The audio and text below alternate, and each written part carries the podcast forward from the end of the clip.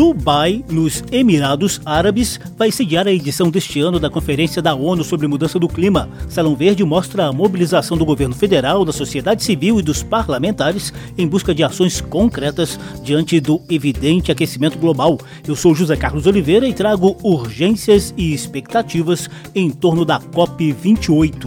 Salão Verde, o espaço do meio ambiente na Rádio Câmara e emissoras parceiras.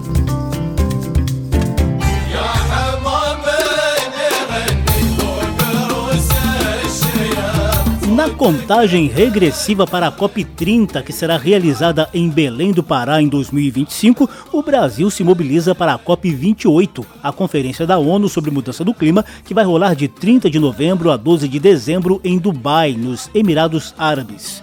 Na primeira COP do novo governo Lula, o Brasil deve levar sua maior delegação na história dessas conferências. O parlamento também se mobiliza para participar ativamente das discussões. Recentemente, um seminário das comissões de Meio Ambiente, Amazônia e Povos Originários da Câmara dos Deputados reuniu representantes do governo e da sociedade civil para alinhar posições e colher expectativas de medidas concretas de enfrentamento das mudanças climáticas transição energética, descarbonização, justiça climática, ND6 e tantos outros temas da atual agenda global estarão em evidência. Mas um dos principais objetivos da COP28 em Dubai é mostrar um balanço sobre os avanços, os retrocessos e as perspectivas em torno do Acordo de Paris, aprovado por 195 países durante a COP21 em 2016, com foco na redução das emissões dos gases que provocam o aquecimento do planeta. Um relatório técnico desse monitoramento já está pronto.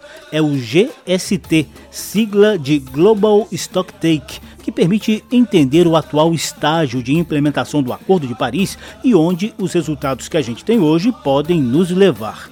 O coordenador de projetos do Ministério do Meio Ambiente, Hugo Mendes, faz uma síntese bem pessimista desse GST. E esse relatório destacou que as políticas atuais que estão sendo conduzidas pelos países levam ao aumento de temperatura em torno de 2,8 graus Celsius e que os, as promessas das NDCs postas atualmente vão levar a um aumento de temperatura em torno de 2,4 graus Celsius.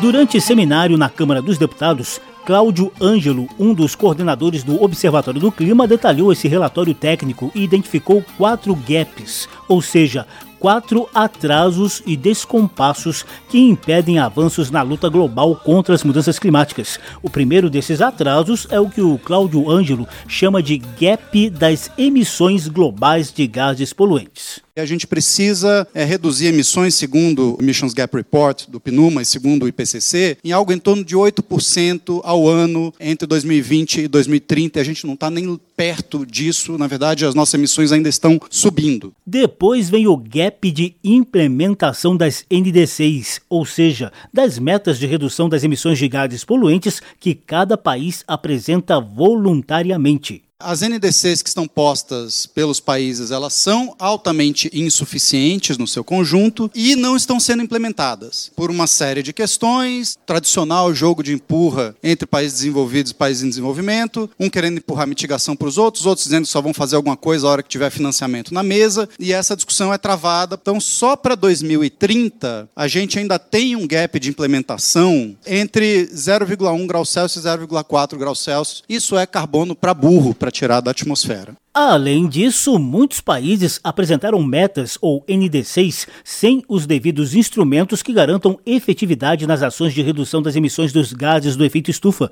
É o que o Cláudio Ângelo chama de gap de credibilidade são pouquíssimos países que têm metas que são críveis e inscritas em lei. São três, basicamente, a União Europeia, tomada como um bloco, a Nova Zelândia e o Reino Unido. Reino Unido este, que a gente viu agora querendo explorar petróleo no Mar do Norte, tentando dar para trás nos compromissos de financiamento e na própria meta para 2050. Né? E para terminar, o coordenador do Observatório do Clima, Cláudio Ângelo, aponta o atraso mais difícil de ser superado neste momento, o gap cognitivo, que vem da dificuldade de percepção de governos e setores produtivos quanto aos danos permanentes de algumas atividades econômicas. Países ainda acham que a farra dos combustíveis fósseis vai poder durar para sempre. Não é exclusividade do Brasil. Todo grande produtor de petróleo do mundo acha que vai ser o último grande vendedor de petróleo do mundo. A Noruega aprovou projetos novos, o Reino Unido agora está dizendo que vai tirar até a última gota de óleo do Mar do Norte. Os Estados Unidos aprovaram projetos novos de petróleo no Alasca, que o presidente da COP de Dubai é o CEO de uma empresa de petróleo, e a COP está sendo realizada num país petroleiro. A gente precisa acabar com isso e sinalizar de forma muito forte na COP de Dubai de que o mundo tem que entrar numa rota de é, eliminar gradualmente os combustíveis fósseis. Salão Verde. O que o Brasil levará a Dubai durante a COP28? Lula e vários ministros vão participar da Conferência do Clima, ao contrário do que aconteceu no governo Bolsonaro, em que o país conviveu com polêmicas ambientais e manteve estandes separados nas COPs, com governo e empresários de um lado, sociedade civil e ambientalistas do outro.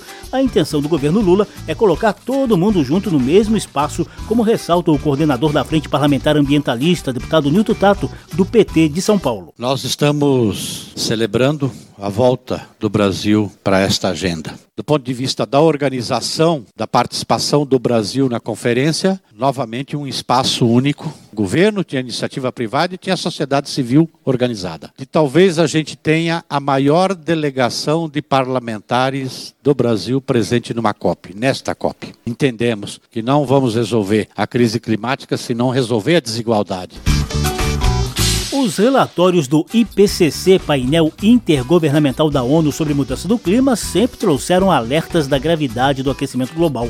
No entanto, o coordenador de projetos do Ministério do Meio Ambiente, Hugo Mendes, argumenta que muitos dados estão defasados. Ele lembra que eventos extremos de enchentes, secas, vendavais e ciclones mostram uma realidade ainda mais preocupante. Mendes informou que recente reunião do Comitê Interministerial de Mudança do Clima, recriado no governo Lula, adotou cinco resoluções, entre as quais três têm efeitos bem práticos. A resolução 3, ela vai revisar o plano clima, que vai fazer com que a gente desenvolva planos setoriais para a área de mitigação e planos setoriais para adaptação a Resolução 4 para debater o Sistema Brasileiro de Comércio de Emissões. E, por último, a Resolução 5, que dá um mandato ao Itamaraty para retomar o nível de emissões brutas da primeira NDC apresentada à Convenção, encaminhada em 2015, que estabelece 1,3 gigatoneladas como meta para 2025 e 1,2 para 2030.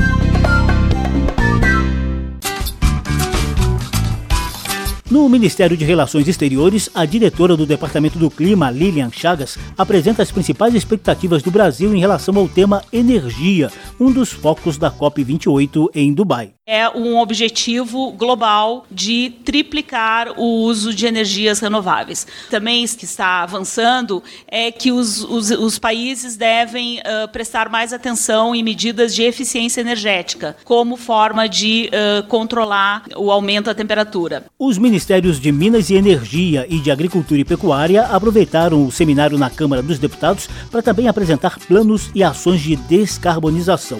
O coordenador de mudanças climáticas do Ministério da Agricultura, Adriano Santiago de Oliveira, citou distorções nas métricas de emissões de gases do efeito estufa que espera ver superadas na COP28.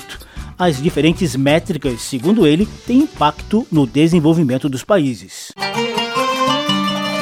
Salão Verde, o meio ambiente nos podcasts e nas ondas do rádio. Programa de hoje traz as urgências e as expectativas em torno da COP28, que rola de 30 de novembro a 12 de dezembro em Dubai, nos Emirados Árabes. A sociedade civil também participou de recente seminário da Câmara dos Deputados. E houve um misto de otimismo e pessimismo em relação à COP28. Maiara Foli, diretora da plataforma Cipó, especializada em desenvolvimento sustentável, lembrou que a COP é uma conferência promovida pela Organização das Nações Unidas, que tem fracassado em recentes conflitos como Ucrânia e Rússia, Israel e Hamas. Por conta desse contexto internacional, Maiara tem poucas expectativas quanto aos resultados da COP28.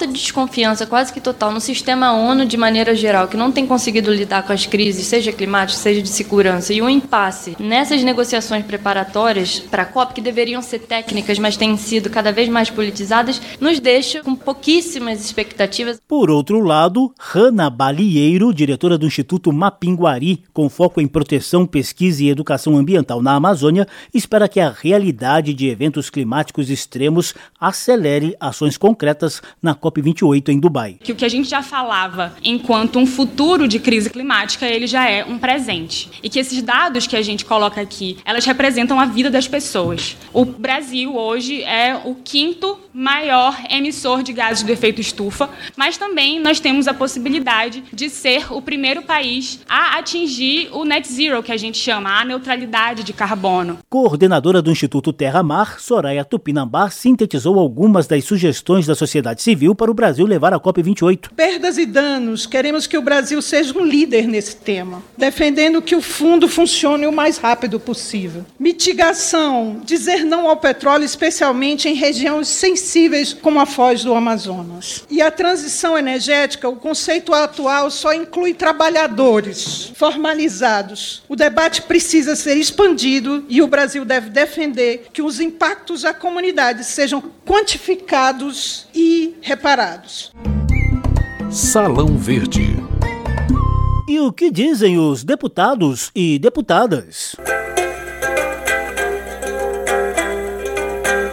O presidente da Comissão de Meio Ambiente, deputado José Priante, do MDB do Pará, quer o maior consenso possível em Dubai, já com foco na COP30, que será realizada no Brasil. Afinação de todas as posições do governo brasileiro e de todos nós do Poder Legislativo para a nossa participação na representatividade brasileira na COP28 e, evidentemente, fazendo a antessala da realização da COP30 em Belém do Pará. O deputado Tarcísio Mota, do pessoal do Rio de Janeiro, alertou para a necessidade de superação de contradições internas na sociedade e no governo. A COP28 é tão decisiva para a existência da vida no planeta. Só que é tão bizarro quando a gente percebe que vários atores, classes sociais, grupos, interesses econômicos estão ignorando esse princípio. O governo brasileiro vai para a COP28 uma possibilidade de ter um papel de liderança fundamental, mas convivendo com contradições internas que também precisam ser resolvidas. Precisamos sim aprofundar o debate sobre o impacto do agronegócio na questão das emissões de carbono. Como é que a gente continua pensando e olhando para esse cenário?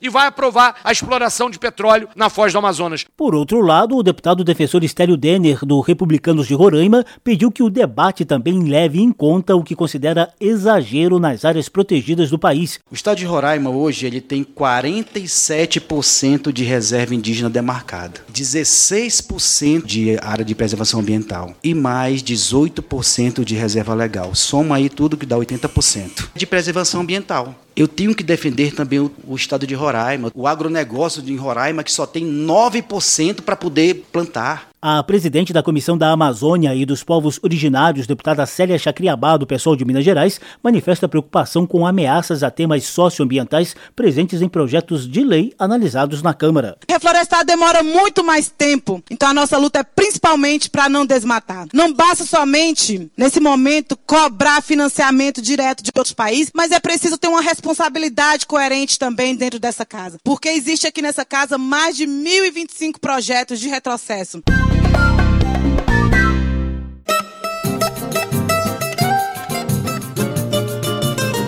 A COP28 de Dubai, nos Emirados Árabes, tem relação direta com a COP30 prevista para 2025 em Belém do Pará, aqui no Brasil. Infelizmente, o GST, o tal Global Stocktake, vai revelar muitos atrasos e descompassos.